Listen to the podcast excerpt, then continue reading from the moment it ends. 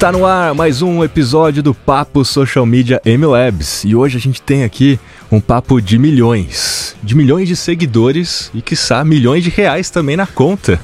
a gente vai entender um pouco dessa história.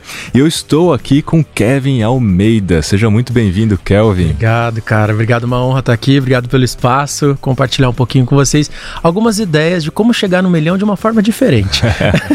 muito bom. E o seguinte, ó, o Kelvin, eu tô chamando ele aqui para contar um case de sucesso. Como vocês sabem, nesta temporada a gente está falando dos cases de sucesso sucesso, no qual as mídias sociais são protagonistas, mas principalmente para falar a lógica por trás desses cases. E o Kelvin, gente, abriu sua primeira empresa usando apenas 120 reais e ele ajudou seus avós. Seu avô que tem 89 anos, a sua avó que tem 80 e... 88. 8, né? Basicamente. Uh, a terem muito sucesso nas mídias sociais e terem milhões de seguidores. Pois é, cara. Ou seja, basicamente, se a gente fosse resumir, um casal de 89 anos fazendo sucesso nas mídias sociais. Empreendedores digitais. Empreendedores digitais. ajudou os avós a aumentarem o faturamento do seu negócio. A gente vai falar disso e foram parar no programa do Luciano Huck. Pois é. Mas nada é por acaso, nada é uma mágica, a gente vai entender a lógica aqui. Não tem pulo do gato. Não tem pulo do gato, né? Não tem essa história toda de fórmula. E a gente vai entender porque o Kelvin foi, obviamente, o planejador, orquestrador dessa história toda. E a gente vai entender. E olha só que interessante, né? Pra gente colocar um pouco em números aqui. A gente tá falando dos senhores bacanas. A gente vai também entender porquê desse nome. Okay. Tem, uma, tem uma lógica ali é, que eu sei da lógica dos senhores bacanas. Senhores bacanas, que resume ali o casal, com 1,8 milhão de seguidores no TikTok, mais de 12 milhões de likes. É, no YouTube, tá começando ali, né? Um, uhum. um, um, pouco de, de, com um pouco de inscritos ainda, porque o TikTok veio com muito sucesso, Instagram com 879 mil seguidores. E o próprio Kelvin também tá aí criando conteúdo com o seu negócio, com a sua consultoria de marketing de diferenciação, ajudando principalmente negócios como um todo, mas negócios locais a se diferenciarem, a terem mais resultados também. Kelvin, conta um pouco para a turma qual que é esse seu background principalmente de design, e Legal. como é que você chegou nessa ideia dos Senhores Bacanas. Tá bom, vamos lá. Rapidamente, um pouquinho do meu background. Uh, bom, eu sou formado em design, uh, e ainda mesmo na faculdade eu tive a ideia de um negócio. Uh, eu tive a ideia de fazer uma marca de óculos. Dentro de uma das matérias de design, a gente estava estudando sobre como trans transformar matérias em produtos. E aí a gente estava estudando sobre madeira. E o professor tinha visto nos Estados Unidos um grupo de jovens que estava fazendo óculos de madeira nos Estados Unidos e tal, e ele decidiu falar: galera, vamos tentar jogar isso aqui pra gente fazer? A gente passou seis meses, Rafa, tentando fazer aquele produto. Ergonomia, design, é, né? Você não pode passar verniz no óculos, porque ele tem contato com a pele. Então, que tipo de produto poderia invernizar a madeira, etc. Passou seis meses, ninguém conseguiu fazer, nem eu consegui fazer. Peguei 120 reais que eu tinha no banco guardado. o estudante, você sabe que o estudante não tem aquele poder aquisitivo, né? Sim. Peguei aqueles 120 reais e comprei uma micro retífica que é aquela maquininha tipo de dentista, sabe? E comecei a fazer o óculos em casa. Quando eu fiz o primeiro exemplar, levei para a escola, para a faculdade, né? E ali mesmo eu fiz a minha primeira venda. Todo mundo falou: "Nossa, o Kelvin conseguiu fazer, sensacional" e tal. O famigerado MVP estava MVP, ali. total. E meu amigo falou o seguinte: "Cara, eu gostei muito desse óculos, ele combina com o meu cabelo e tal. Você não vende ele para mim?" Eu assim: "Cara, não, esse aqui é meu TCC e tal, não tô vendendo". Ele: "Não, vai, me passa que preço que você faz?" Aí, empreendedor, né, desde cedo, eu falei assim: não, vamos fazer o seguinte, duzentão. Ele me dava 100 na hora e 100 na outra semana. Eu falei, ah, beleza, negócio fechado. E eu vendi o meu primeiro óculos ali. E eu tive a ideia de montar um negócio.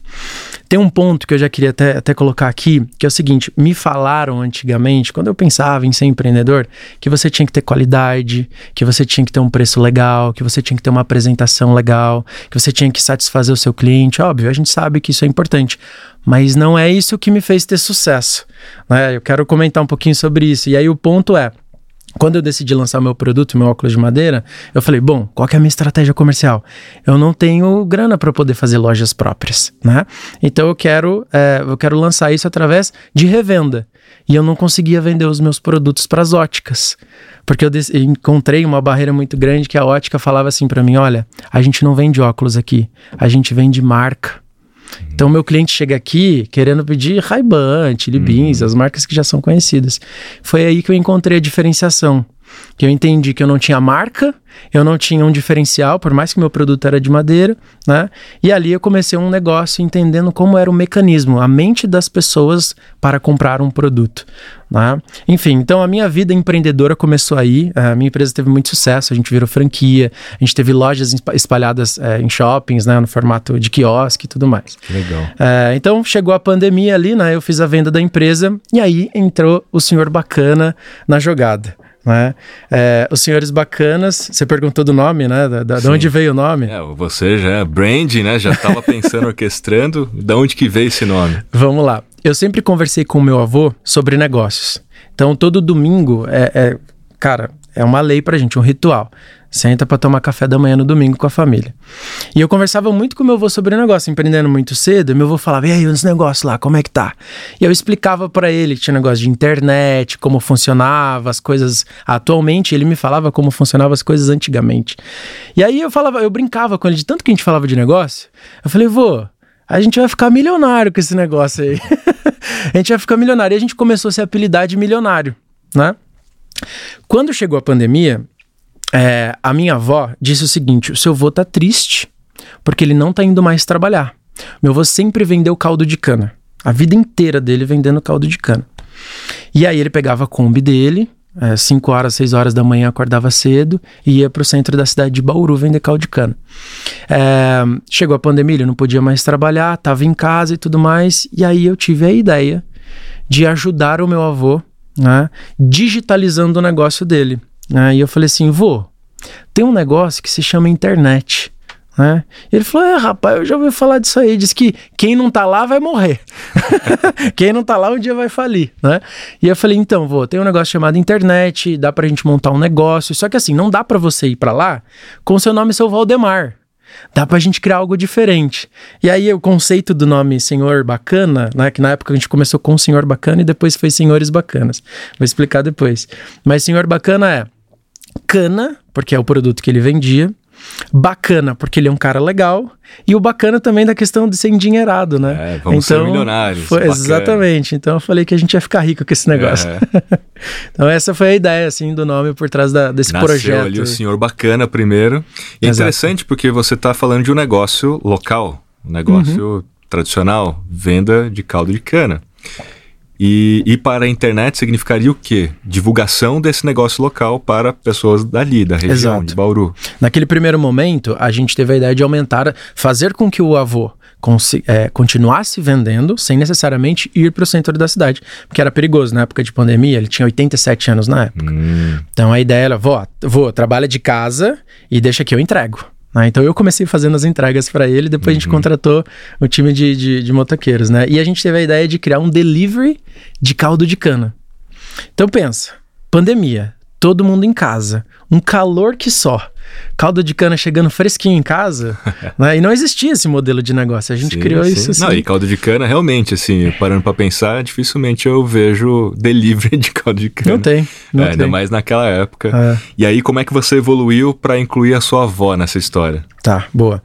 O projeto começou é, deu muito bom, assim, em questão de três meses a gente aumentou em mais de 1.200% o faturamento, a gente começou a vender muito caldo de cana, muito caldo de cana, e eu percebi que eu teria um problema com o crescimento do negócio. Meu avô tinha quase 90 anos, né, cara? Uhum. Então eu não poderia forçá-lo a trabalhar tanto. E também o caldo de cana é muito sensível, não me daria uma escala, não conseguiria mandar para São Paulo, por exemplo, né? Então a gente foi ganhando audiência e eu falei, cara, eu preciso é, criar uma estratégia para não depender do produto físico. Né? Então a ideia era posicionar o meu avô e logo em seguida a minha avó como empreendedores digitais. Hum. Né? E ali, obviamente, ganhar mídia. Nesse meio tempo eu já tinha entendido quais eram os conteúdos que a galera mais gostava e eu encontrei a oportunidade de crescer em audiência, né? E aí eu trouxe a minha avó para esse projeto. Por quê? Meu avô sempre vendeu caldo de cana. Minha avó sempre trabalhou na cozinha. Minha avó trabalha mais de 70 anos na cozinha. Ela sabe fazer receitas incríveis. O café dela é diferenciado, o pudim dela é maravilhoso, o arroz dela, mano, é, o arroz é perfeito. Então eu falei, cara, já que a gente tá ganhando mídia, por que não? Por, por que, que a gente não transforma o senhor bacana em senhores bacanas e criamos então produtos digitais Porque uma vez criado o produto digital, a gente consegue ter escala e tudo mais. E aí nós trouxemos a avó, fizemos esse rebranding na marca e trouxemos ela para ser uma produtora de conteúdo, né? Uhum. E foi um sucesso, Rafa. Assim, a, a galera abraçou, os netinhos, a comunidade dos netinhos abraçou de fato isso. E ela vende muitos livrinhos de receita é, todos os dias, então ela tá sempre Esse é o primeiro produto digital, de fato. É um e-book um livro de receitas. Um livro de receita. É. E todo mundo, assim, ficou alvoroçado para saber os, os segredinhos por trás da comida da senhora bacana. E beleza, acho que a gente entendeu aqui, a turma também entendeu o contexto. Okay. Agora a gente vai entrar um pouco mais nessa lógica. Okay. Porque você falou que conseguiu entender ali quais eram os conteúdos que engajavam mais ou que alcançavam mais. Uhum. E até mesmo no momento que você traz a sua avó, é, tem essa coisa, né? Pô, mas eu tava ali seguindo por conta do seu avô. E aí entra mais um personagem. Então vamos entender isso. Primeiro ponto. O seu avô chamou a turma de netinho. Isso. Foi ideia dele. Porque Sim. é natural dele. Foi Sim. natural dele, né? E a gente, é, hoje, a gente fala muito sobre comunidades e uma das melhores formas de você realmente formar comunidades é criando algum jargão, é fazendo as pessoas se identificarem naquela comunidade. Perfeito. É ter rituais e tal. Então, acho que esse é um primeiro passo. Uhum. É você ter um nome que todo mundo se auto-intitula ali, ah, eu sou o netinho, ele é os netinhos e tal. Isso é muito legal, Sim. muito autêntico, né? Mas, de fato, qual foi a sua estratégia ou aquilo que você conseguiu entender e tal para viralizar ali o primeiro vídeo. E o que, que você percebeu ali nesse, nessa lógica ali dos, tá. dos virais? Beleza. Uh, o primeiro ponto que eu observei nessa jornada é a quebra de padrão. Então, o que, que significa quebra de padrão? Cara, abrir o feed e ver um senhor de 89 anos produzindo conteúdo e falando um linguajar atual, tipo, hum. ah, risca pra cima, na época meu avô falava, né? Que era a época que você tinha 10 é. mil seguidores, você riscava pra cima. Então, vê, ó, hoje eu vou postar, tô, oi meus netinhos, estou fazendo stories aqui para divulgar. Pro... Então, assim, isso já era uma quebra de padrão que Sim. chamava atenção. Né? E aí tem uma coisa que é muito interessante, quando a gente via esses conteúdos, né, assim, a galera já começando a engajar com a gente, é, eu resolvi uma vez gravar um vídeo pegando esses formatos atuais, como por exemplo, a é, é, Vista-se Comigo, aquele Get Ready With Me, uhum. ou então rotina de vlog e tudo mais. Então eu tive a ideia de pegar e mostrar por trás, nos bastidores mesmo, como era a rotina do vô e como era a rotina da avó. Né? Uhum. Porque nos stories a gente já mostrava a rotina. E tinha um engajamento, assim, muito acima do normal. Qualquer coisa que a gente colocava, ai, ah, vó, te amo, não sei o quê. Falei, bom, então eles gostam muito de ver os nossos bastidores. E a ideia foi de pegar um, um, um formato que já é um formato muito conhecido, usando a quebra de padrão. Então a gente juntou esses dois elementos. Aí primeiro é o vô acordando de manhã, preparando as coisas dele e um vídeo narrado. Então a gente só vai gravando ele, fazendo as atividades do dia, preparando, dando beijinho na avó, indo trabalhar e atendendo freguês e tal. É, e a avó também, é, get ready with me pra ir no mercado. Vista-se comigo. E aí, meus netinhos, o que, que vocês acham? Vestidinho vermelho ou essa calça? Ah, não, tá frio. Vamos de calça? Aí ela vai lá e veste a calça. Uhum. Então, cara, isso foi assim, uma grande explosão. A quebra de padrão com o formato que a galera já estava acostumada a consumir conteúdo. Aí a gente criou essa estratégia e foi muito bom, assim. Foi... Acho que uma, uma, uma um ponto aqui que você colocou, né? É, na verdade, dois. Quebra de padrão. Quebra de padrão significa chamar atenção. Sim. E tudo hoje dentro das mídias sociais é muito rápido, é muito efêmero, então você precisa primeiro chamar atenção, antes de tentar passar um conteúdo de valor Sim. e de reter. Primeira coisa, você tem que chamar atenção, senão você, você nem consegue é continuar o resto. Né? É. Então, chamar atenção, quebra de padrão é uma das lógicas. E aí, realmente a gente vê até mesmo no, na, na, na publicidade, na premiação de Cannes, muitos dos prêmios foram dados para essas quebras de padrões. As pessoas, as peças que foram na contramão daquele okay. senso comum. E aí chama a atenção das pessoas. Né? Acho que esse é o primeiro ponto. Mas é uma quebra de padrão ainda dentro do contexto do vô e da avó. Uhum. Não é uhum. nada assim que vocês entraram numa trend por, por engajamento. Não, é a quebra de padrão. Por si, eles já são uma quebra de padrão. Eles já são totalmente de estar no TikTok fazendo o que eles estão fazendo. Outro ponto é o voice-over, na dublagem, na narração ali. Uhum. É, é um formato que é o formato original do TikTok, principalmente. Mais Sim. do que do próprio Instagram, Sim, do, do TikTok. Isso para mim, assim, eu vejo os vídeos, eu vi os vídeos e tal, eu vi que vocês continuaram fazendo o, o resto da vida ali, né? Repetindo. Porque deu muito certo e fica muito mais interessante. Porque é o próprio vô avó narrando. Exato. Não é você narrando por eles, é eles Exato. narrando. E aí a minha pergunta para você é: você identificou isso, mas o roteiro, você que está roteirizando tudo, você que pensa nas cenas, nos ângulos, como é que é feita essa produção hoje no dia a dia? Tá. É assim, eu crio todo o roteiro. É, porque eu já sei os jargões, eu já sei as falas, eu já sei o formato que, principalmente, não só da porta para fora, né? Mas eu sei o que, a, o que o vô e a avó gostam, o que eles compram de ideia. Hum. Eles adoram quando chega na narração. Porque quando você tá gravando dia a dia, eles não vão eles não entendem ainda. Você só tá gravando, eu vou dirigindo e tudo mais. Quando ele vê a sequência de cenas, ele fala, oh, começa a dar risada dele dirigindo e tal. Aí a gente vai fazendo a mesma estratégia que a gente usa na hora da captação e essa estratégia que eu te falei de quebrar padrão, a gente joga isso na narração também. Então, a gente cria um roteiro, né? Obviamente com base nas imagens que a gente captou e as brincadeirinhas que podem aparecer no meio dessa né, desse contexto, né? E aí a gente vai falando. O vô fala frase por frase. Né? Então você pode ver que tem aquela estratégia, a gente deixa até meio encavaladinho o áudio, hum. que fica viciante aquele negócio. Você não, não tem um espaçamento, eu não te dou paz. Hum, hum. então é sempre encavaladinho o áudio e o vou falando. E aí, meu, não sei o que, olha só, hoje eu tô aqui, a minha. minha os meus netinhos, hoje eu vou atender o freguês, hoje eu vou bater meta e vem comigo, não sei o quê. Então a gente já faz essa sequência encavaladinha, né?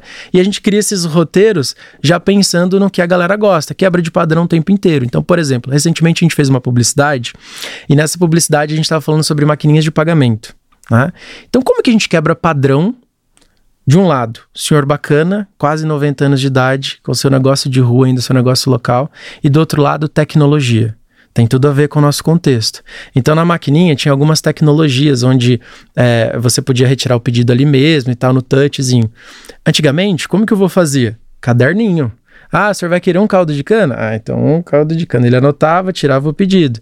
Então, no vídeo, na narração, aí ele começa a anotar. Ih, esse papel não tá com nada. Ele joga para trás e aí traz a maquininha de pagamento. Uhum. Então, essa brincadeira dá muito certo, porque tem tudo a ver com a nossa história, né? Com o nosso contexto, com a mensagem que a gente quer transmitir. E a galera pira vendo ele falando de tecnologia. Inclusive, tem até uma tagline que a gente criou, é. que é o conceito que veio dele. É. Quem não se atualiza fica para trás. Então, em todos os vídeos, se você prestar atenção, de certa forma essa tagline está sendo representada lá. Seja avó indo no mercado, seja avó indo vender caldo de cana. Oh, sensacional. É, então, assim, essa roteirização, ela já é pensada e depois vocês colocam para ele ler e fazer a narração. Exato. E fica muito bom. Fica muito bom. Obrigado, cara. É, é, aos poucos eles também começaram a. Eles já sabem. É, já sabem como fazer a narração com a entonação. Sim para ficar A minha legal, avó é a mais, né? a mais, cara, a minha avó é bizarra assim, cara. Primeiro que ela já entendeu o formato quando ela vai se vestir. Esse é o, o vídeo que ela mais gosta de fazer.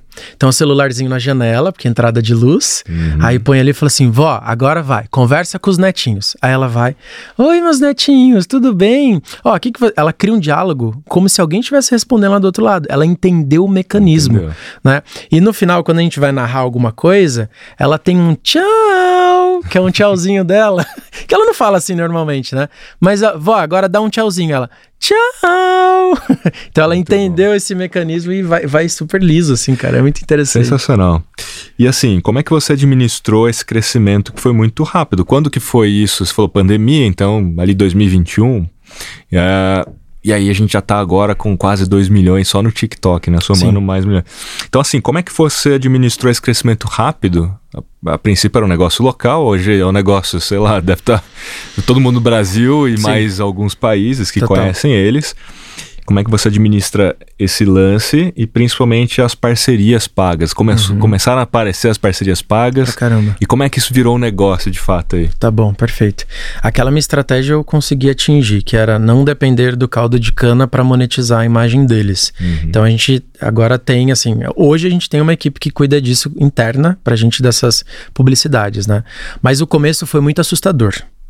É, a gente ganhava, assim, sei lá a gente começou um hype, foi pelo, pelo TikTok, tá? Então o hype começou lá e a gente ganhava, sei lá, 5 mil seguidores por dia.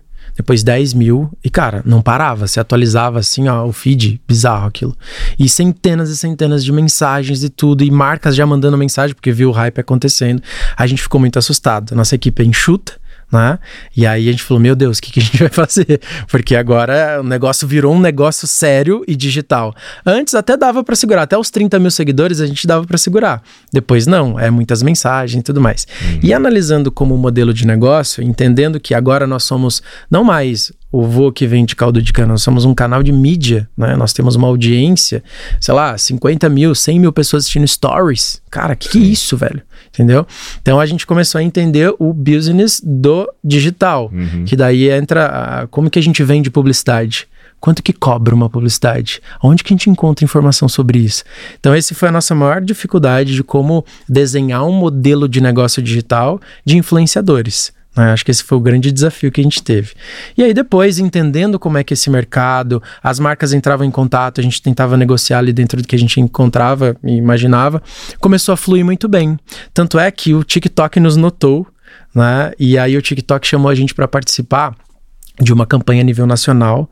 Nós éramos em três histórias. O TikTok selecionou três histórias, a gente estava era a primeira para mostrar que o TikTok não era só uma rede social de dancinha. Uhum. Né? Então eles criaram uma campanha que se chama Histórias que você nem imagina. Né? Mano, foi uma experiência incrível, assim. É, a gente foi um dia inteiro de gravação, tinha mais de 250 pessoas trabalhando Caramba. naquele vídeo, é, em um vídeo de 30 segundos, cara. Nossa, sério? 30 Bizarro. segundos? 30 segundos. E aí o TikTok colocou no cinema, aparecia em todos os, aqueles, como que chama aqueles canais de mídia que fica na ah, rua? Out of Home. É, então aparecia o tempo inteiro. urbano, relógio. Tudo, cara, assim. Então era muito emocionante de andar em São Paulo e ver minha avó e meu avô, assim, cara. Assim, foi muito incrível, assim, uma experiência demais. E o TikTok abriu uma porta pra gente, né? Então ali realmente o trabalho começou a ficar ainda mais sério e a gente começou a atingir marcas maiores. Então a gente já fechou parcerias com empresas nacionais, empresas que os meus avós assistiam na televisão que legal. E agora eles eram contratados por essas marcas. Então, fala, fala pra gente alguma das marcas que vocês já fizeram trabalho. Vamos lá, já fechamos com é, o TikTok, propriamente dito, com a Perdigão, já fechamos com L'Occitane, uh, já fechamos com Americanas, né? Então são, são marcas gigantescas aí. Estávamos flertando com a Guaraná, né? Ele mandou lá no TikTok o seguinte: é, Que delícia, vovô, quero tomar esse café também. Hum. Ele mandou pra gente. Aí logo em seguida a gente foi lá e comentou: Ué, mas você se esqueceu que todos os domingos a gente tá junto? então a gente tá flertando ali. Quem sabe pode virar uma parceria também, né? É legal, já fica aqui em direto. Já fica em direto, tá assistindo a gente, tá vacilando. e assim, né, do começo lá, então, quando você viralizou aquele primeiro vídeo, bateu mais de 24 milhões de visualizações. E eu vejo que hoje vocês já masterizaram isso, mas quais foram as mudanças que você percebeu sei lá, dois anos, né? Em dois anos, quais foram as mudanças, o aprendizado que você teve daquilo que funcionava e não funciona mais e daquilo que passou a funcionar e você descobriu um tá. pouco mais de tática e técnica Perfeito. em termos de conteúdo. Legal, vamos lá. É, a gente vive algumas eras no digital, no que diz respeito à, plataforma. Né? Então, uma hora a gente tem vídeos, é, vídeos não, é, conteúdos em foto, que tipo, tinha uma entrega muito grande. Depois a gente entrou na era dos carrosséis, então a gente fazia alguns carrosséis tinha entrega muito grande. Hoje a era do vídeo, cara, não tem nada comparado, pelo menos pra gente, que entrega mais do que vídeo. Então, é, o conteúdo, ele é o mesmo, entre aspas, mas a, a forma como a gente embala esse conteúdo para atingir mais pessoas vai mudando, né? Então, o que a gente pode, o que eu aprendi, né, como uma não uma receita de bolo porque eu não acredito que tenha uma receita de bolo para todo mundo. Uhum. Mas o que funcionou muito pra gente é sempre adicionar história. Cara, eu contei para você no começo aqui que eu tinha uma marca de óculos, uhum. né? Como que eu consegui chegar numa ótica, por exemplo, eu recebia vários nãos de comprar aquele produto e depois conseguir fazer com que a minha marca virasse uma franquia e a gente tivesse pessoas desesperadas pelo produto. O, o óculos em si, ele era feito de madeira, né? Então, eu estudando um pouquinho mais sobre diferenciação, como que a gente poderia criar algo diferente no mercado, eu decidi contar as histórias por trás daquelas madeiras. Então, madeiras que eram descartadas, que não tinha valor, eu utilizava na fabricação, na fabricação do óculos, mas eu não contava isso. Hum. Então, o grande conceito que a gente trouxe para a empresa é: dentro de cada óculos, dentro de cada haste, estava escrito lá, cadeira de balanço 1950 1/37. Armário Colonial 1978. E nas nossas lojas físicas, as pessoas chegavam e falavam: Moço, você tem aí aquele, aquela coleção do, do armário de 1978? É porque é a data do meu casamento, eu vou querer Nossa, dois. Olha só. Foi naquele momento que eu entendi que as pessoas se amarram em histórias. E isso é ter um poder comercial muito grande. Quando eu cheguei para fazer o projeto do Senhor Bacana, eu falei, cara, tá aqui. Então eu vou pegar o grande né, o macete que eu utilizei ali, né, de contar uhum. essas histórias, como é que eu aplico isso no meu avô também? Então, em vez de fazer publicidade falando, olha, o caldo de cana do meu avô é o mais gostoso, a gente entrega em 30 minutos na sua casa, venha consumir da gente, nós somos os melhores, tem mais qualidade. Não, né, não quero só uhum. falar do produto. E a gente começou a contar a história. E que história que eu contei? Como que o meu avô, é, da onde veio a ideia do meu avô trabalhar com caldo de cana? Quem é o meu avô? Quais foram as experiências que ele viveu na vida dele? O que, que ele fez com o dinheiro da gravata do casamento? Como ele conheceu a minha avó? É, o que aconteceu? Meu avô quebrou um dia e, e precisou se reinventar vendendo caldo de cana. E a gente foi contando todas essas histórias. É, só que o elemento principal era o caldo de cana estava em cada inserido em cada história, porque a gente sabia que eu estou contando história, mas o meu objetivo é vender. Então eu não ia contar histórias aleatórias. Então, dessa jornada na minha de empreendedor, é, com esses cases assim que deram muito certo, eu acho que o ingrediente principal foi sempre contar a história do produto inserido em algum contexto. Esse é, o, é, é o que a bandeira que eu defendo, cara. É a bandeira que eu defendo. Não é sobre o produto, é sobre o contexto, é sobre a história que ele está envolvido. E é muito legal isso, porque hoje a gente fala muito de storytelling como um, um termo dentro do marketing e, e, quando a gente fala de criação de conteúdo, muita gente fala isso. Sim. Não, tem que fazer storytelling, mas na prática é uma das coisas mais difíceis. Muito. Porque storytelling, ele tem três grandes elementos. Primeiro é o universo uhum. da história. E no caso do seu avô, é a casa, é a Kombi, é a cidade ou aquela praça. Então, em toda a história você tem um universo, seja Sim. ficcional, seja real. E, e, e sempre aparecem esses lugares dentro das histórias. Então, ou tá na casa, ou tá na cozinha, ou tá na Sim. Kombi, etc. Legal, o universo está feito. Primeiro grande elemento. Segundo grande elemento, personagens. Toda história tem personagens. Exato. Então, seu avô, sua avó, você mesmo aparece muitas vezes, uhum. a sua namorada ou esposa também está lá. Sim. E então são personagens, e cada personagem tem o seu papel. Exato. Então você tem protagonista, coadjuvante, e cada um tem ali o seu papel. É isso. E a gente tem um terceiro grande momento, que são os altos e baixos. As histórias, elas têm desafios. E aí, quando você fala da gravata, quando você fala quando seu avô quebrou, tudo isso vai gerando um alto e baixo, um alto e baixo. As pessoas querem saber, e tá, e daí? O que, que aconteceu depois, então? Uhum. Que você quebrou? O que, que depois aconteceu? E tudo, como você colocou, tá dentro de uma narrativa que tem ali, talvez como pano de fundo, a Kombi, ele tá ali, tem a história da cana, da, da, da cana de açúcar, ou do, do caldo de cana. E isso tudo vai amarrando todas as histórias, né? Sim, sim. Isso é que a galera precisa aprender. Porque Exato. Você pode fazer isso através de stories, ou você pode fazer isso através de Reels. Uhum. E é claro que é muito mais fácil você fazer isso através de um vídeo do que de um, um carrossel. Sim, do que uma foto estática. É, muito mais fácil. Passa sentimento, né? É. Você tem mais elementos ali. Então, essa é a, é a, é a grande mudança de alguns anos para cá, porque agora a gente tem muito mais banda larga, a gente Sim. tem mais possibilidades de assistir, fazer download e upload de vídeos longos. Uhum. Apesar de a gente estar tá na era dos vídeos curtos, mas a gente está falando assim de pegar um celular e filmar e agora editar no celular e subir. Sim. Né? A gente não tinha essa possibilidade há algum tempo atrás, a gente tem. Exatamente. E outro ponto também da lógica que você trouxe é: não dá para você criar post de propaganda. As pessoas não estão nas mídias sociais para ver propaganda. Exato, foi Elas a primeira coisa que eu reparei né, aqui. Eu amei isso aqui. Pare de fazer panfletagem. Mostra aí, mostra para essa ó, ó, Pare aqui... de fazer panfletagem digital. É o grande sucesso. Porque é o seguinte, né? As pessoas entram nas mídias sociais para se relacionar com outras pessoas, para ver o que as outras pessoas estão fazendo, ou seja, sobre conversas, é Sim. é sobre histórias. Sim. Ou você entra numa conversa existente, ou você cria uma conversa. E vocês foram muito bons em criar conversas próprias. Sim. Porque as conversas existentes são as trends, trend uhum. topics, uh, alguma coisa que está acontecendo e você quer entrar. Ou você pode, de repente, procurar aquilo que as pessoas, que é o seu público, já está procurando, já está buscando no Google, no YouTube e criar em cima disso. Vocês não, vocês foram para um lado totalmente assim. Não, a gente vai criar as nossas próprias histórias, são histórias reais. Sim. E as pessoas vão conversar sobre as nossas histórias. Exatamente. É o mais difícil de ser feito vocês é conseguirem. O mais difícil. é o mais difícil. Tem uma coisa que você falou no começo sobre comunidade, né? Uhum. É, então, hoje a gente tem a comunidade dos netinhos, o meu avô e minha avó são os protagonistas e tudo mais. Dentro dessa comunidade tem os rituais que a gente faz. né? Exatamente. Isso é muito legal, porque todo domingo de manhã é o nosso pico de audiência. Porque quando a gente tá tomando café e tem o vô fala alguma coisa, a avó fica brava com o vô e, e aquela coisa, naquele universo. E tem um negócio que a gente tá implementando agora de propósito. Hum. Eu dormindo na casa da avó um tempo atrás e eu vi uma conversa.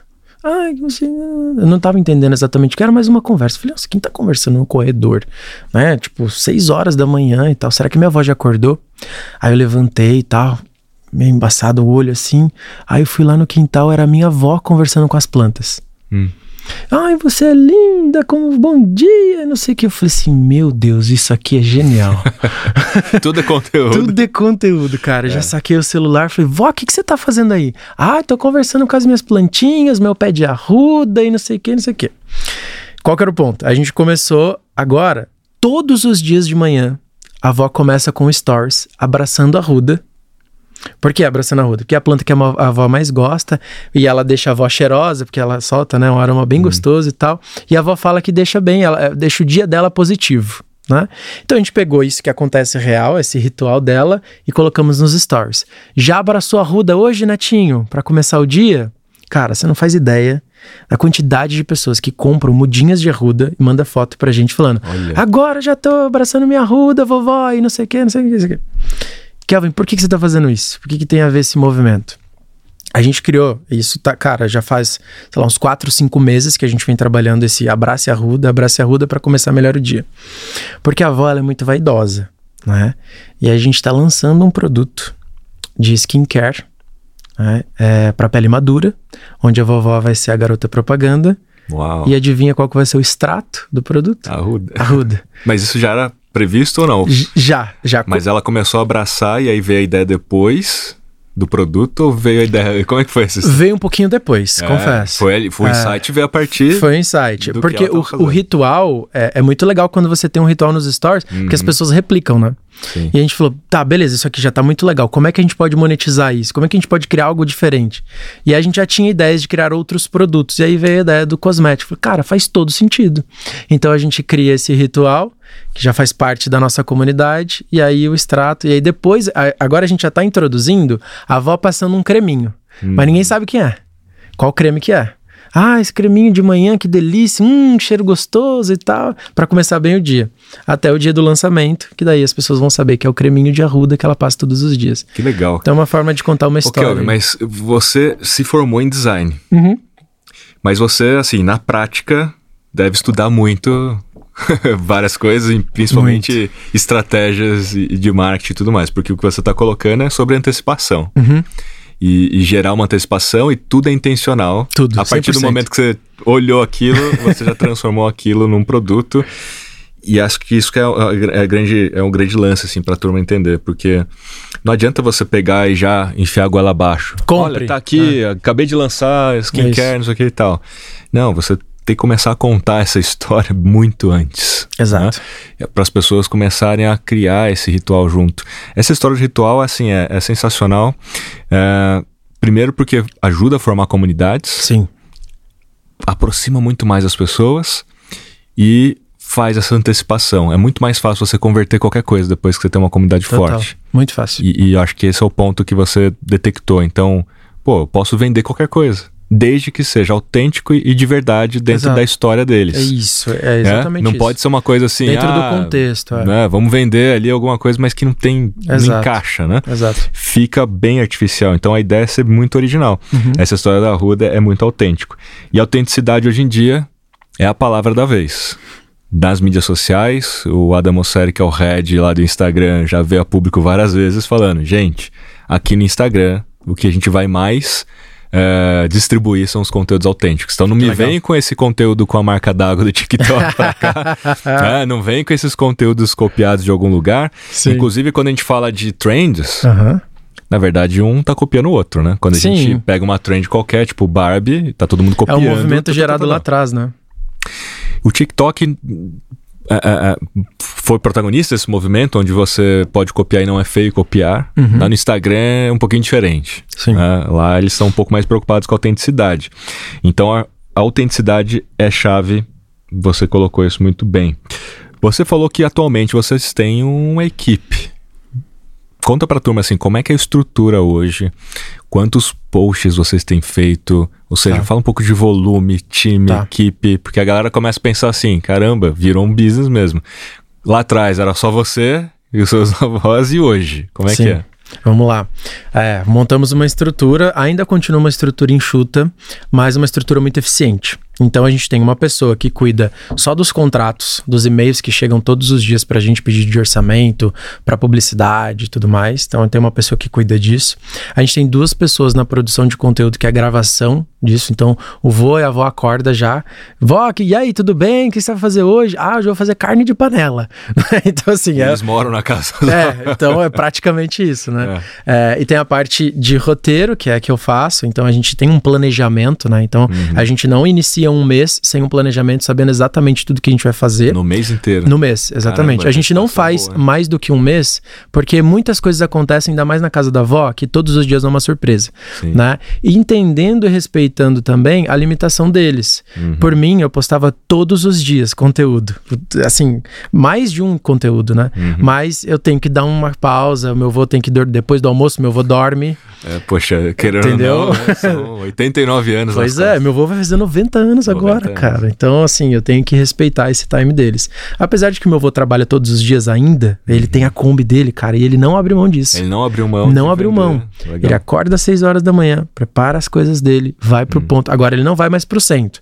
Ele vai perto da casa dele ali e vende pros freguês. Todo mundo vai lá tirar foto com ele. Ele gosta da, ele gosta da fama.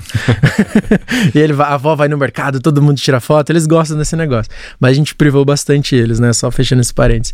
Mas o ponto é esse. Então a gente tem hoje uma estrutura onde a gente cria 30 dias de conteúdo, porque a gente já sabe, Rafa, o que dá certo. Uhum. Então, assim, ó, tem um- uma coisa que eu trouxe pra equipe: é o seguinte: tem muitas possibilidades do que a gente pode fazer. E os conteúdos hoje, por conta da audiência que a gente tem, dá certo. Né? Se a gente posta qualquer coisa, vai dar bom. Tem uns que dão muito melhor, tem outros que dão menos, mas todos têm alcance legal. Mas não faz sentido a gente querer ficar gastando muita energia com coisas que a gente vai testar de coisas que já estão validadas. Então, esse formato que você falou da, é, da narração, né? Cara, eu posso fazer qualquer narração, qualquer videozinho vai dar bom e a gente vai contar uma história muito legal. Inclusive, se os meus posts eu consigo ter alcance bom em todos, eu posso cobrar mais caro da minha publicidade. Então não, ah, eu já validei, eu não quero ficar testando coisa nova agora. Então a gente vai seguindo esse, esse raciocínio pro mês inteiro. né? E é claro, entra uma trend, entra alguma coisa diferente. Por exemplo, agora nesse próximo mês a gente vai ter uma foto, a gente vai postar uma foto do vô e da avó, que é o vô e a avó sozinho no sofá, e aí vai ser dividido assim, a- uma parte da foto e outra parte da foto é o vô e a avó segurando aquele filtro de barro. Hum. Que é icônico da casa de vó. Então vai ter lá foto com filtro e foto sem filtro. né? Então essas brincadeiras dão muito Legal. bom no perfil, né? Então a gente vai mapeando isso. Quais são é, as referências que a gente tem, obviamente, pega de, de, de memes que já saíram, que a gente pode apropriar e tal. Mas os conteúdos autênticos de narração a gente não abre mão. Então a avó indo pra feira, a avó indo pro mercado. Então tudo ali é conteúdo, né? E a gente já planeja um mês ali, mais ou menos. Quantidade de posts, Kelvin. Eu tento respeitar no mínimo, no mínimo, três no- na semana. Na semana. É, no mínimo, isso aí é negociável. Todos em vídeo hoje. Quer dizer, você falou da foto, então. é, mas é, é raro, assim, que tem foto. É, geralmente é tudo vídeo mesmo. E aí a gente faz esse planejamento aí. É o no- mesmo conteúdo pra TikTok e Instagram? Como é que vocês estão lidando com Não, as plataformas? Não, é, o TikTok ele tem uma certa licença poética, não sei porque ele, ele é legal. Lá a gente varia. Então, por exemplo, tem caixinha de pergunta. Vô, como que você faz pra conquistar? O que que você fez pra conquistar a avó? Ah, ganhei ela pela barriga, não sei o que. eu Fiz um negócio pra. Então lá ele responde às vezes algumas coisinhas, mas no Instagram a gente segue esse formato de vlog porque é o que dá mais certo lá. Tem alguns conteúdos que já floparam, falei, ah, então não, não vale a pena a gente continuar aqui. Vamos seguir o que dá, dá certo até aqui. E ali no, no TikTok a gente abre um pouco mais o leque. E tem uma coisa interessante, cara, que ah, agora refletindo sobre isso me chamou a atenção. Tem muita coisa que começa no TikTok que eu jogo pro Instagram depois e dá muito bom. Começa, explica. Por exemplo, é. lá como a gente testa mais, né? Ah. É, então o que dá certo lá geralmente quando eu replico pro Instagram dá bom. Isso no nosso caso, eu não sei. Você que vai dizer às vezes isso é, o é uma teoria. não é tão verdadeiro. O contrário não é verdadeiro. É, você tá dizendo então que de repente você testou algo no TikTok e deu certo e aí funciona no Instagram. Geralmente funciona bem no é, Instagram. porque geralmente o que funciona no Instagram não funciona tão bem no TikTok. Não funciona. Não funciona. Mas tem uma razão para isso, assim, a dinâmica do TikTok é diferente da dinâmica do Instagram. Quando a gente olha o Instagram, ele tem vários formatos. Tá. O Instagram, ele foi criado sob a teoria dos grafos, que é uma teoria matemática, então você precisa do autor, das conexões desse autor para distribuir conteúdo. Então você tem que ter autor, tem que ter seguidores, e aí você distribui o seu conteúdo através tá. dos seguidores. Aí o formato do Reels, ele foi pensado análogo ao TikTok para tentar furar um pouco dessa lógica, porque o TikTok consegue ter, reter mais usuários, justamente é. porque ele olha mais pelo conteúdo independente do autor e as ah. suas conexões. Pode okay. perceber que talvez no começo vocês não tinham muitos seguidores, mas tinham um alcance muito grande em é, cada isso, vídeo. Isso era real. 24 milhões de visualizações é em um vídeo. Quantos, quantos seguidores vocês tinham quando vocês bateram Cara, 24? não tinha, sei lá, 100 mil, não tinha então, isso. Então, é, tá aqui a prova da tese. Então, o que acontece? Essa dinâmica é muito diferente. Por isso que como o TikTok ele privilegia de fato o conteúdo. Tá. E aí ele entende a atenção das pessoas nesse conteúdo, em que momento, até que momento as pessoas prestaram atenção, então ele vai vendo aquela curva de retenção. Geralmente, quando você tem 70% de retenção em um vídeo, é um sinal muito positivo de que, pô, funcionou, as pessoas gostaram mesmo uhum. desse vídeo. Ele vai mapear tudo que tem dentro do vídeo, ele vai classificar e taguear dentro de um banco de dados através de inteligência artificial, inclusive o rosto do seu avô ou sua avó, ele cria uma identificação biométrica ali na, nas tags. Cara. Tanto que se eu postar um vídeo do seu avô, provavelmente vai aparecer para quem já curte e vê os vídeos no Caramba, canal deles. Só pela face. Só pela face, independente de me, de, de, de, de me seguir né, ou não, só de eu ter postado um vídeo com o rosto dele. Por isso que talvez você veja vídeos de que você gosta, de pessoas que você gosta, mas você vê que são canais cópia total, você nem segue. Total, né? eu, vejo, eu falo assim, cara, esse cara deve ter 30 canais, porque... É. Nossa, Mas é alguém que copiou os conteúdos dele, né, e continua aparecendo para você. Que bizarro. Então, por isso que faz sentido, porque se eles privilegiam o conteúdo, se você testou um conteúdo que realmente funcionou aqui, aqui pode funcionar também, porque realmente você testou o conteúdo. Aqui no Instagram, às vezes você tem, às vezes você tem um resultado no Instagram por conta de seus, dos seus seguidores. De repente você conseguiu um pico de seguidores muito grande ontem, o seu post de hoje tende a dar resultado. Uhum. Porque você teve um pico de seguidores. E quando, ele, quando você faz um post hoje, ele entrega para essa amostra dos recém-seguidores. Entendi. E aí não é tanto, às vezes, pelo conteúdo, e sim pelo pico de seguidores que você ganhou ontem. Às vezes os seus stories têm um pico de, de, de alcance, porque ontem você ganhou muitos seguidores. Então não foi porque o Stories é fenomenal, que Entendi. você fez um puto stories e teve um grande alcance. Teve relação com os seguidores, teve relação Caramba, com essa dinâmica. Que incrível. Por isso. isso que o contrário nunca é verdadeiro. Legal saber da lógica, né? Que a gente é. não fica tão emocionado, né? é, mas aí por isso que é legal, né? Pô, é uma boa tese. Eu, não, eu, também não tinha pensado exatamente como você falou agora, Sim. de, pô, vamos testar então coisas aqui não ficar testando tanto aqui no Instagram. Total. Vamos testar mais no TikTok, se funcionar lá, é, provavelmente isso, vai funcionar aqui. Isso eu reparei, a gente faz isso é. empiricamente, assim. Agora que você me, me forçando a lógica, exatamente. eu peguei isso.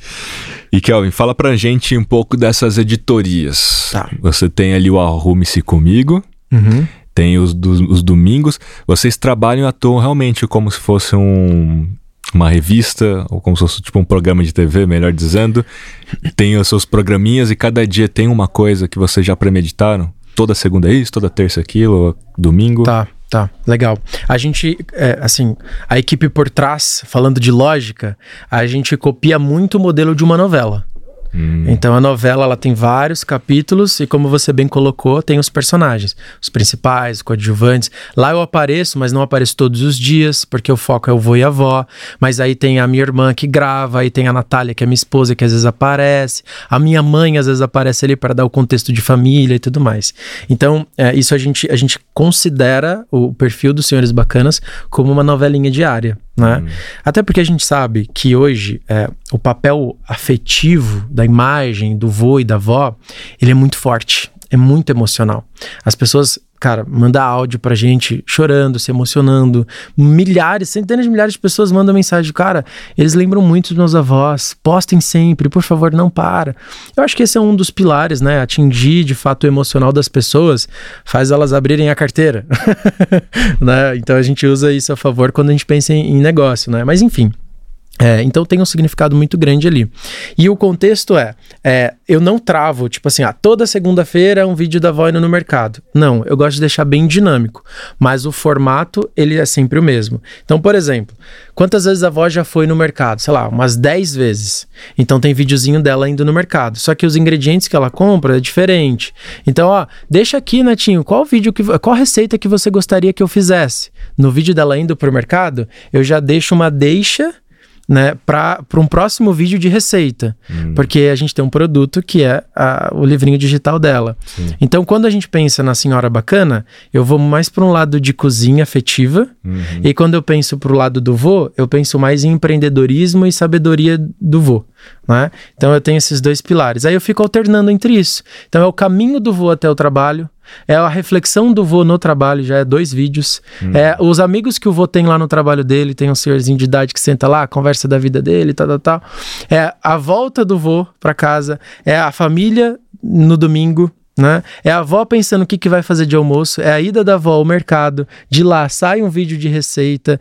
Então, cara, a gente faz um, um, um realmente assim, um, como que é a palavra? Me fugiu agora? Um, um círculo, né, de um movimento mesmo de conteúdo, que a gente faz com que os, os próprios netinhos que tragam os conteúdos pra gente.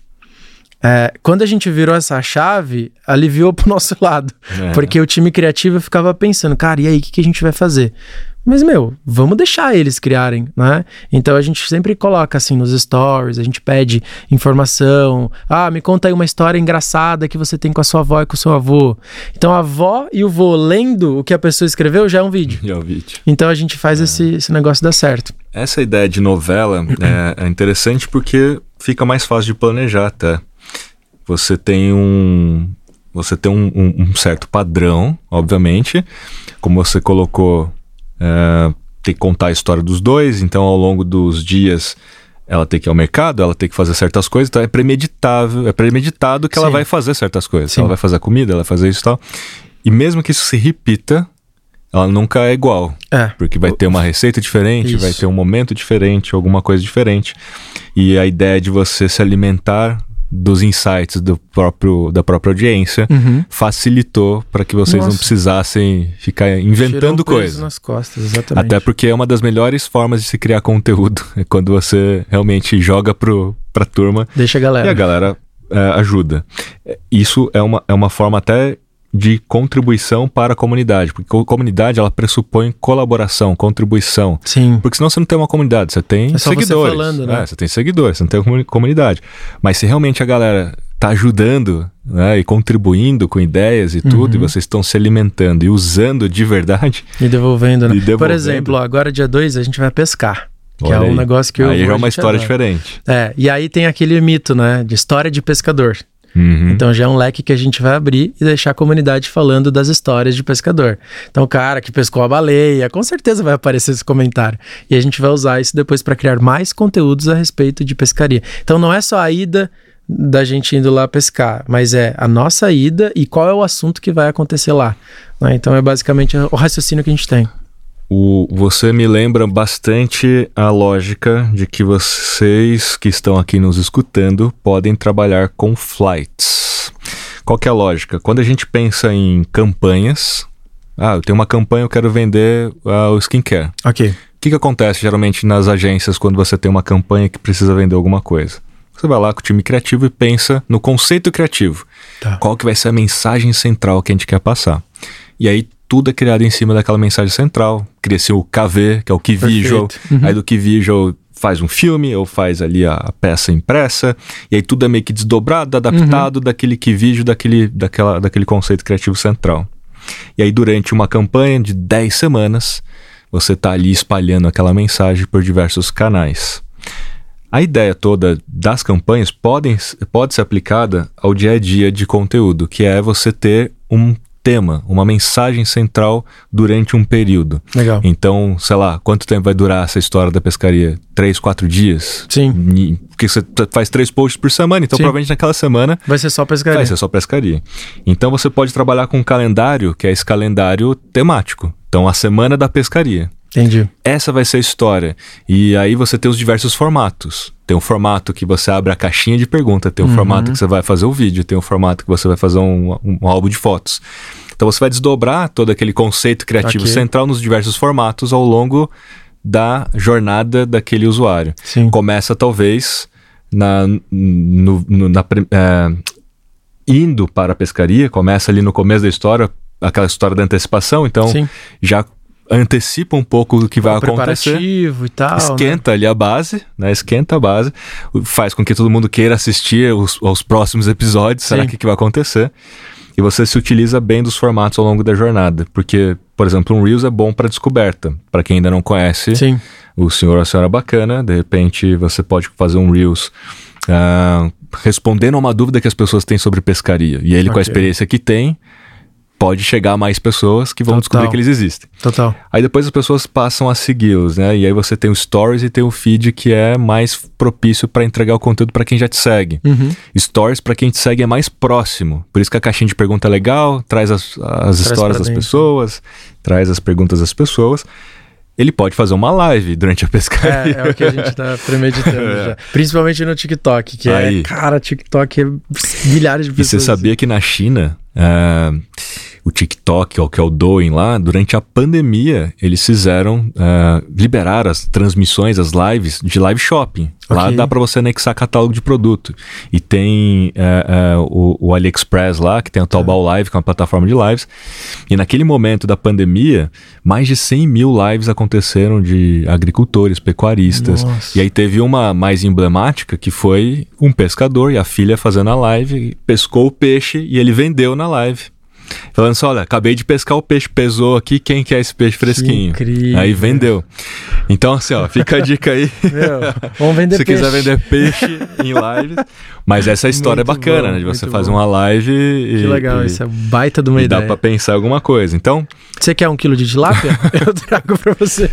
Então, imagina só que interessante, né? Essa live, todo mundo vai ficar naquela expectativa. Será que ele vai Muito conseguir bom. pescar? Será que ele não vai Muito conseguir bom. pescar? Você vai conseguir ter uma live com um monte de gente Cara, lá na expectativa. Muito legal E ele isso, contando as histórias ali, enfim. História de pescador. Então, assim, essa, essa acho que é o insight que você me deu aqui, que é, pô, dá pra gente trazer a lógica de campanhas para dentro do dia a dia, trabalhando com calendários temáticos, onde naquela semana é aquela história que vai acontecer, você Muito bom. desdobra nos diversos formatos. É realmente um formato de campanha mesmo, É. né? Tem, no, no marketing fala da, da Big Idea, né? E aí aquilo vai se desdobrando. É bem interessante pensar no, no micro é, para a semana de conteúdo, né? Achei muito legal isso. É muito mais fácil de fazer conteúdo dessa forma do que a cada conteúdo você ter que pensar numa estrutura diferente, numa história diferente.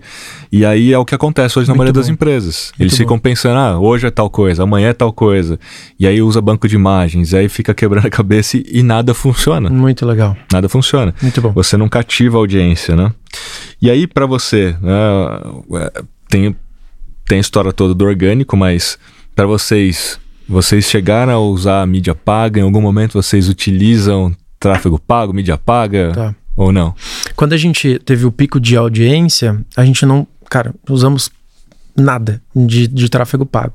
Depois que a gente teve muitos leads, a gente usou para fazer remarketing para vender os livrinhos de receita. Hum. Mas foi um período muito curto, confesso. Assim, a gente ficou, sei lá, 30 dias usando esse remarketing, que a pessoa que entrou lá no carrinho e tal não comprou, eu recebia o videozinho da vovó. Não acredito que você vai ficar sem esse livrinho e tal. Apelou, hein? Apelamos. Não, a gente apelou muito. foi, foi muito bom. É. É, mas foi pra isso, assim, hoje a gente não usa, ah, até agora a gente não tá usando nenhuma estratégia de tráfego pago para entregar conteúdo. É, Uhum. Até agora a gente não sentiu essa, necessidade.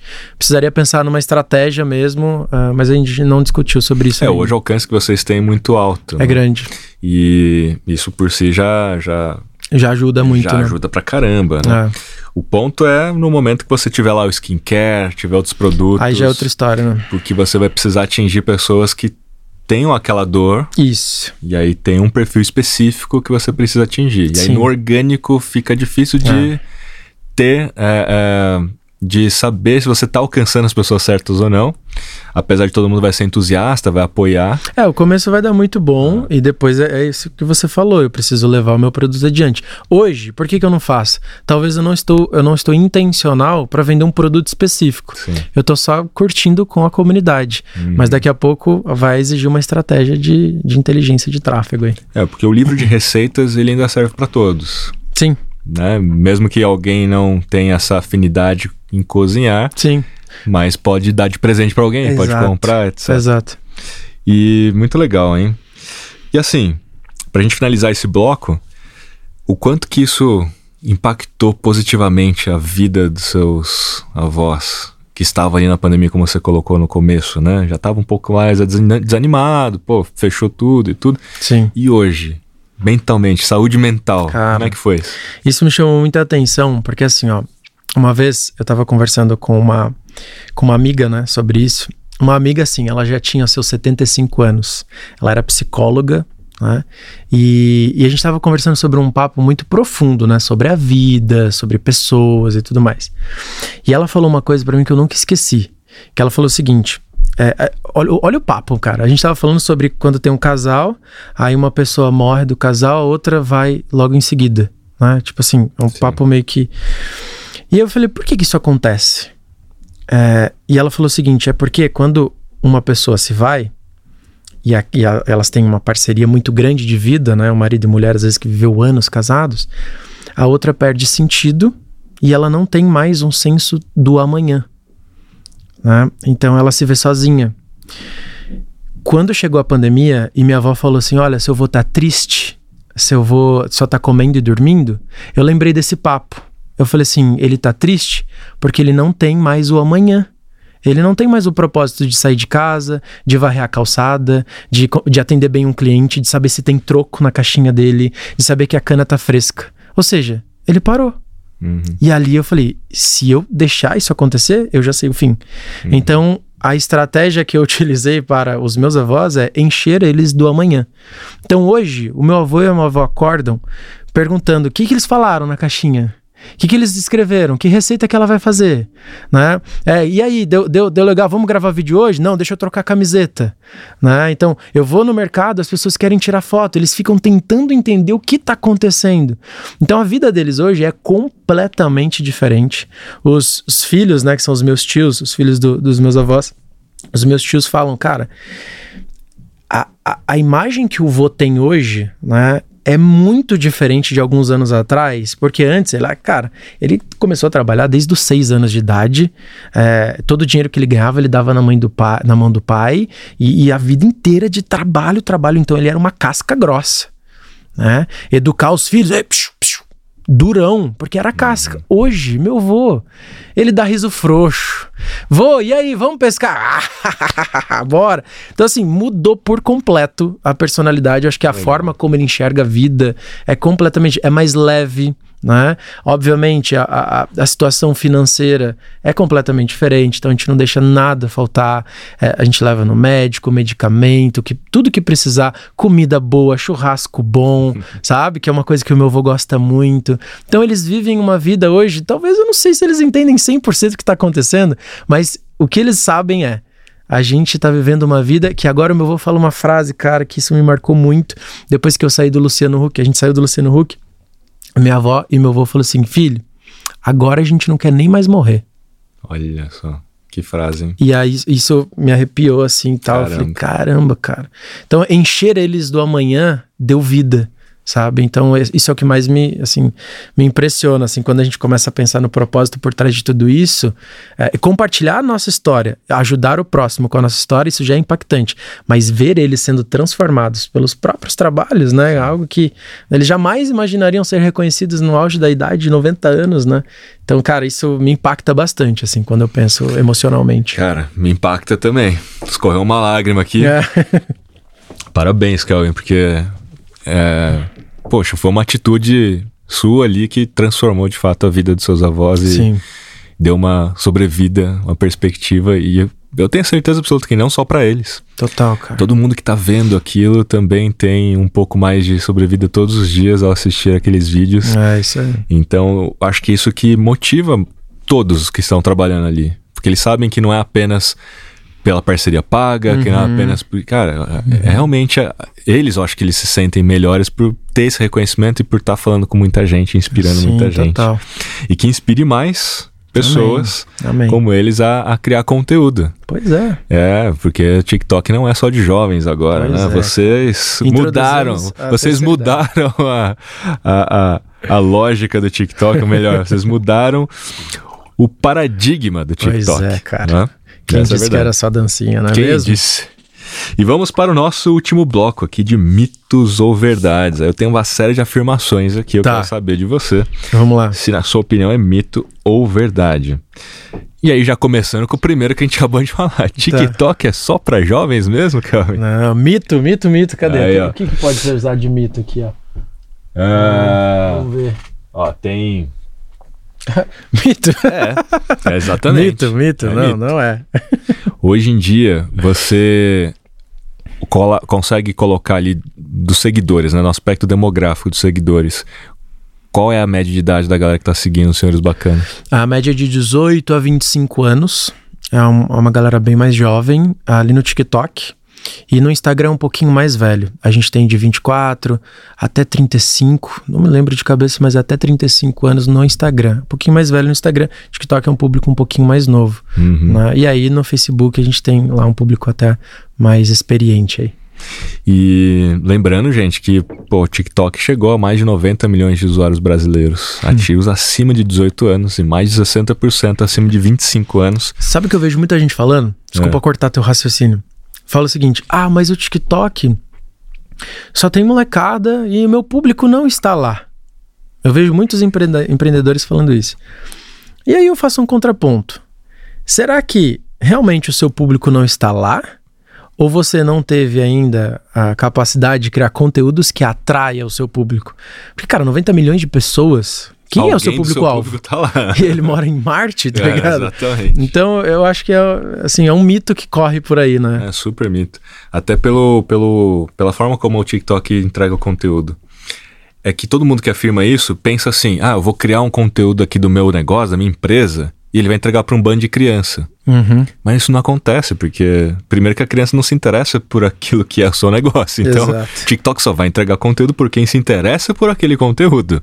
Por mais que tenham apenas seis pessoas. Então Sim. você vai ter um alcance baixo, mas as pessoas São que você pessoas. vai alcançar não deixe de, de se interessar por aquilo que você tem. Bom, pode ser que ele faça teste, porque ele- o TikTok faz isso. Ele Tá. ainda não te conhece muito bem e ele, de tempos em tempos ele te entrega algum conteúdo que tá bombando. Isso eles fazem. Eles Tá. fazem esses testes.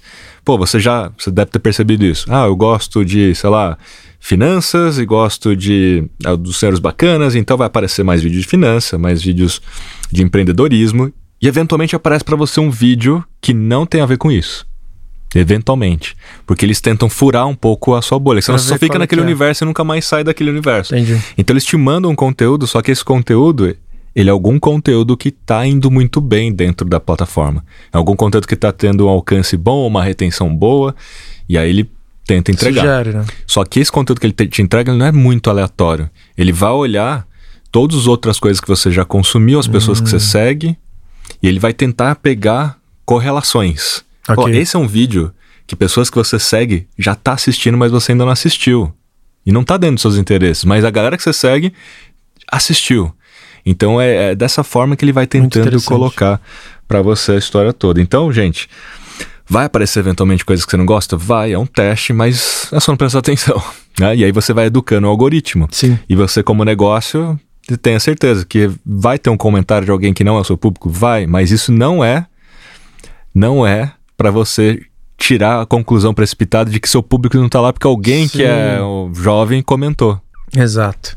Não é. Exato. E aí você tá perdendo uma grande oportunidade, né, de negócio. Exatamente. A gente Muito. vê cada negócio que tá sendo impulsionado, o cara que limpa a piscina, audiência, cara, milhões e milhões de seguidores, e é um nicho tão específico que ele, ele- poderia falar, não, meu público não tá no TikTok. Pois é, pois Né? é. Então é muito interessante isso mesmo. Eu fiz, eu fiz palestra para a turma agro, pro Confederação Nacional da Agricultura. Eu, eu fui pesquisar coisas no TikTok, tem influenciador agro, tem gente que só fica explicando sobre máquina agrícola Caramba, e que já tem cara. centenas de milhares de seguidores explicando software agrícola e não sei o que, e a galera lá, meu, e tudo. Então, assim, É tem, a gente nem imagina, mas tem. Muito bom. A idade pra você, né? A idade é uma barreira pro sucesso no mundo digital? Jamais. Mas tem um ponto aqui que eu quero É. é, é, te provocar. Então vai. Porque apesar da idade dos seus avós, se não fosse por você, Sim. então tem é, um ponto ok, da idade, né? ok, tem um Ele ponto da- sozinho talvez não É, conseguiria Não, é, tem o ponto da usabilidade, né? De É. colocar uma estratégia em jogo. É, olhando por esse ponto, sim, pelo fato de, de saber manusear, né? Uhum. É, então, qual, qual seria o grande contexto é, para essa pergunta? Porque, sim, eu vou concordar com você, porque vai ter idade. É, a idade ela não é uma barreira porque eles estão ali, eles estão, É. em tese, é, fazendo conteúdo. sim, Eles não estão se filmando, assim, manuseando o celular. é, jamais eles iriam fazer isso. Tudo isso. Exato.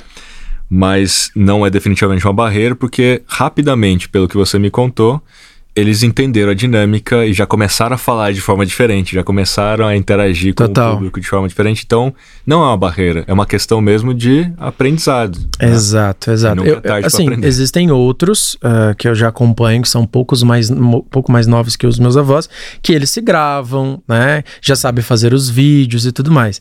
O caso do meu avô, de 90 anos de idade, ele hoje, se eu colocar o celular já gravando pra ele, ele vai bem. Agora, vô, entra aí no Instagram e começa a produzir um stories. Não, ele não faz, Hum. né? Mas é engraçado porque eu chego lá às vezes na casa dele, ele tá assim, ó, assistindo TikTok, cara. Ele Ou seja, aprendeu. consumo ele já tem Consumo ele vai. Aham. Consumo ele vai. Agora, produzir intencionalmente ali, não. Aí É, realmente. o que, não, o que não, rola. o que assim não é um impeditivo é porque como você já faz isso por ele talvez ele já É, né, é, sim. fala meu mesmo o Neto faz a, a turma aqui faz o time faz Põe aí, né? Põe aí. é, é. mas seu avô tá inteirão cara, Cara, tá. 90 anos 90 anos, cara. a gente vê nos vídeos A avó- o vô, ele tem, ele tem muita dor no joelho. é. Então limita ele. Se não fosse esse joelho, meu avô estaria, meu avô estaria aqui. Não, eu vi Pois eu, é, cara, eu ele- fui palestrar e você também né no Pois é. Voz, Voz do E-Commerce eles estavam Eles lá, lá. eu conheci eles A minha avó é uma figura. Lá no evento, se eu soltasse, não, vó, fica à vontade, ela vai. Conversando com as pessoas, vendo as plantas e vai, ela vai sozinha. tem Não, uma ela vitalidade também incrível. não, ela também tá super inteira É, muito bom. Kelvin, o alcance orgânico está morto nas mídias sociais. Jamais, jamais. Não está, cara. Não está. É um fenômeno, né? O que vocês fizeram. o Concorrência. Concorrência é um fator que vai diminuir teu alcance, né? Mas a concorrência é uma crença limitante de quem não sabe fazer diferente. Então, eu provei no Senhor Bacana, é, tem outros cases que a gente poderia falar aqui por horas, que utilizaram estratégia de diferenciação e conseguiram um alcance muito grande no, no digital. Então, assim, ó, as pessoas elas estão ali na rede social, principalmente acho que esse é o primeiro passo para entender. Elas não estão ali para comprar, elas não estão ali para assistir propaganda, elas estão ali para relaxar. Quero ficar de boa, quero ver meus videozinhos engraçados, quero mandar vídeos para minha esposa, quero mandar vídeos para meus amigos, quero curtir. As marcas que entendem esse mecanismo, esse padrão de consumo, conseguem, obviamente, criar estratégias para compor, igual a estratégia que a gente falou aqui. É a história macro, mas o meu produto está inserido nessa história macro. Então, esse entretenimento, eu jogo o meu produto ali dentro. É, cara, assim, existem vários cases de vários segmentos completamente inusitados que têm uma audiência incrível orgânica. Né? Então eu não acredito que esteja limitado o conteúdo orgânico aí. Acho que a entrega ainda existe, só está mais concorrida, né? É, e cada vez mais com essa concorrência, o que significa que tem mais gente criando conteúdo. E se você tem uma plataforma como Instagram que não cresce em número de usuários, o que cresce e, e mais rapidamente é o número de pessoas que criam conteúdo. Isso. Puxa, eu não cresço tão rapidamente o número de usuários, mas o que está crescendo mais rapidamente é o número de pessoas que criam, o que significa que todo mundo criando conteúdo está competindo com todo mundo, achata alcance orgânico individualmente, consequentemente engajamento. Mas boa parte do conteúdo hoje dentro do Instagram é conteúdo recomendado no feed, ou seja, são de perfis que você não segue. Uhum. O próprio Reels, é, é, o Explorar Sim. e o feed mesmo, hoje 40% dos posts do feed do Instagram são de, de, de perfis que você não segue. Isso vai fazendo o quê? Vai separando o joio do trigo, ou seja, vai separando quem sabe fazer um conteúdo Isso. bom, que chama atenção e retém, de quem só faz propaganda, de quem Uhum. não sabe. Gente, não é que fazer propaganda é ruim, é que não é no orgânico, não é no feed. Você É pode a- fazer a propaganda no sistema de mídia. Né? A melhor propaganda é aquela que não parece ser Que não parece propaganda. E aí nada, uma E onda o TikTok é, é, é, muito bem coloca dessa forma, né? Don't make TikToks, ma- é, don't make ads, make TikToks, que é a ideia toda de você fazer publicidade nativa, de você fazer algo que pareça um conteúdo nativo. Exato. E por isso que fazer uma propaganda com o creator é uma das melhores formas de fazer a propaganda dentro da plataforma. Exatamente. E vocês masterizaram isso, porque vocês fizeram parcerias pagas e não parece ser uma parceria parece. paga, parece que As tá da pessoas até falam, a primeira pública eu assisto do começo ao fim, que raiva. É, eu assisti as da maquininha. Ah, Ele- que legal, Ele tá lá na lá. Kombi, ele prepara tudo. Exato. Ele vai, varre, aparece ele varrendo um pouco É né, isso, e tal. isso mesmo. Parece a maquininha, então você vai assistindo e tal, e na hora que você vê ele tá falando tá na te maquininha. É, tá pegando, muito legal. É crucial manter uma frequência alta para ter sucesso? Bom, você falou que são três posts por semana. Sim, hoje, é um você sucesso. considera três sendo alta ou média? É média. É média, né? É média. É, eu não acho alta. É claro que já teve tempo que eu postei todos os dias e postei Uhum. mais de um. Então depende talvez da sua cadência, da sua estratégia. Pô, eu ganho audiência aqui e depois entro num ponto morto. Depende do seu objetivo, né? Mas eu, eu faço isso hoje. No meu perfil eu posto todos os dias. Eu tento seguir essa, essa cadência porque eu tô decolando, Hum. né? Então ali eu, eu realmente preciso bastante. É um raciocínio que eu levo, assim. Mas... É, você hoje já é. tem uma audiência e, e ela continua vindo.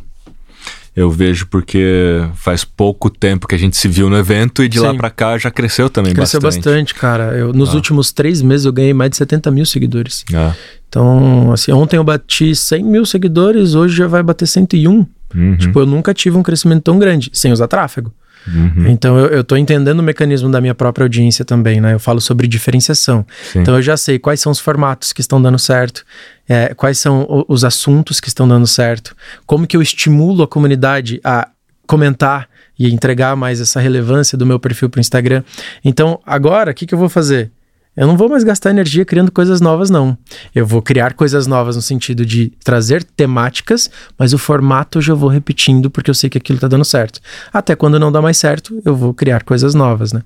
É, o lance da frequência e consistência. A Ok. consistência é tanto em formato quanto em conteúdo ou assunto, contexto, porque a consistência ela vem com o tempo. Você vai aprendendo aquilo que funciona ou não e vai se mantendo dentro daquilo. O que você está colocando de repetir Uhum. é a consistência. Sim, Para que você possa crescer e ser percebido como autoridade. Eu vi uma vez o Perini falando uma coisa que eu achei muito interessante, o Bruno Perini. Ele disse o seguinte: o meu Instagram ele é muito importante para eu não estar lá todos os dias. Porque se eu não estou lá, a minha audiência está assistindo o meu concorrente. Uhum. Eu falei, puta, mano, incrível, não vou mais falhar. Faz todo sentido, É um né? A concorrência ponto, é, muito um bom grande. Ponto, é um bom ponto. E, bom, a gente falou um pouco de mídia paga. Eu tenho uma frase aqui que é: é necessário ter grande orçamento, então, para alcançar esse sucesso todo? Muito dinheiro, brincadeira. Muito, 120, como não? 120 reais, depende do ponto de vista, né? Mas não, cara, não eu, não. eu não acredito que você precisa de dinheiro. Você só precisa de dinheiro para comprar um celular e ter internet. né? O restante é criatividade, é entender mercado, é entender diferenciação, é entender a sua história, é entender o que, que qual problema que você vai resolver, né? Embalar aquilo trazer as pessoas para conversarem a respeito daquele tema que você tem em comum, né? E você começar a construir sua audiência. Isso não precisa de dinheiro, né? Então, eu já provei com os meus cases, tanto nas redes sociais quanto também no empreendedorismo. Já comecei uma empresa com 120 reais, é completamente contraintuitivo.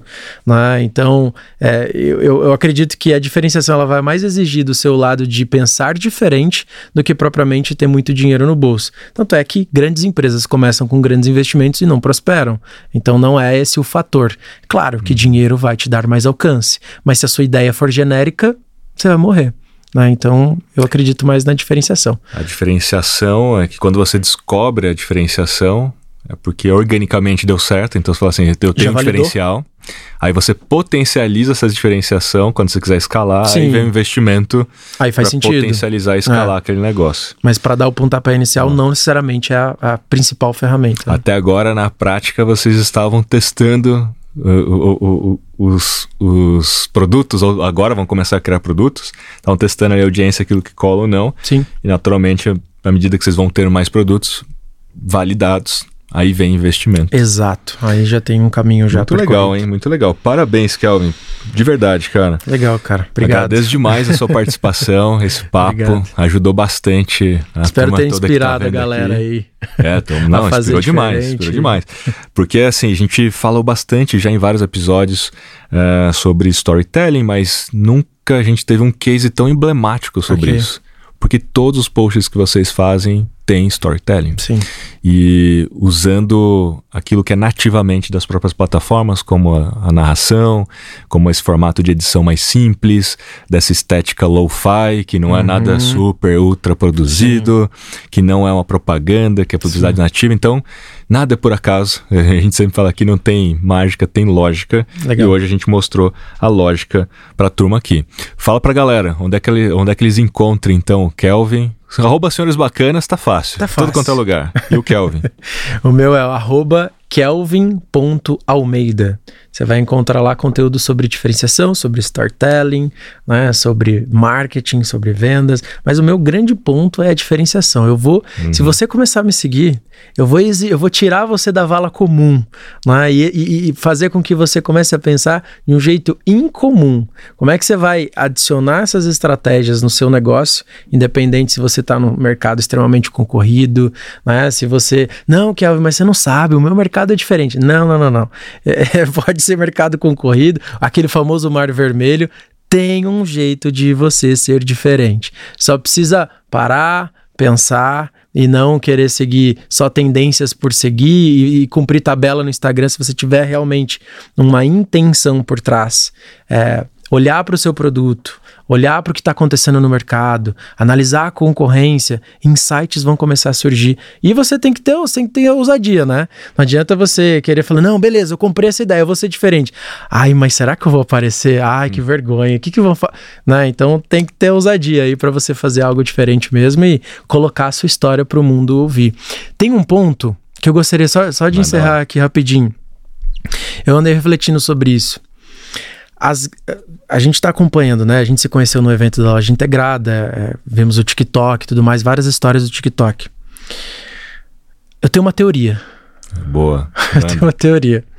A viralização que você tanto procura tá na galeria do seu celular. Continua. Cara, Explica. qual é o ponto? É.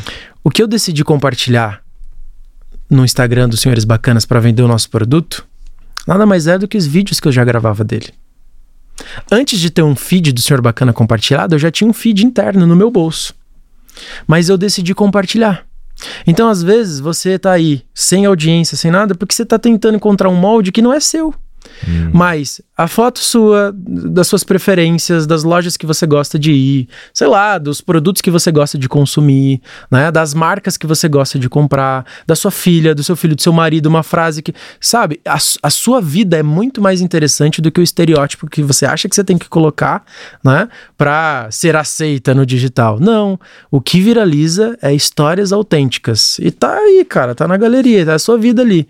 Então, você tem ousadia, você tem coragem para compartilhar? Essa é a primeira pergunta. Então, eu vejo que grandes negócios, inclusive desses cases que a gente está estudando e está vendo, é dia a dia. É é a verdade. É um conteúdo que não é feito numa câmera 4K, Black Magic, iluminação perfeita. Pode dar certo isso? Pode, mas a maioria dos, dos que viralizam, né, é vida real, né? Então, É, a dificuldade das empresas é quem é o protagonista do perfil da minha empresa X ok. que vai fazer e contar essas histórias. Bom, ou é o dono, ou é a dona, Tem estratégia para terceirizar, né? Tem ou estratégia. é o líder, ou é a líder, mas você pode ter mais de uma pessoa, inclusive da empresa, Perfeito. desde que essas pessoas de fato representem essa empresa. Exatamente. Você pode contar várias histórias até através da ótica dos funcionários. A CIMED faz muito bem isso, né? É conteúdo low profile ali, celularzão mesmo, cara, vai dando risada e, cara, quem imaginou um marketing desse tão viral e tão forte, comercialmente falando, né? Muito Então é, é- é muito interessante isso. A nossa galeria tem um poder muito grande de vendas. Com certeza. e aí, Kelvin.almeida com dois L's. Isso. Almeida com dois L's. Kelvin, adorei, cara. Muito obrigado pelo Legal. papo mais uma vez. Manda Legal. um abraço para o vô e para a deixar. avó. Conte que você esteve aqui. Depois você vai mandar Vou os mandar. videozinhos para eles Vou aí. mandar. E turma, para você que curtiu esse episódio, não deixa de colocar aí suas estrelinhas no Spotify, seguir a gente aí, assinar o nosso canal, porque a gente tem mais episódios vindo por aí na nossa próxima temporada. Valeu!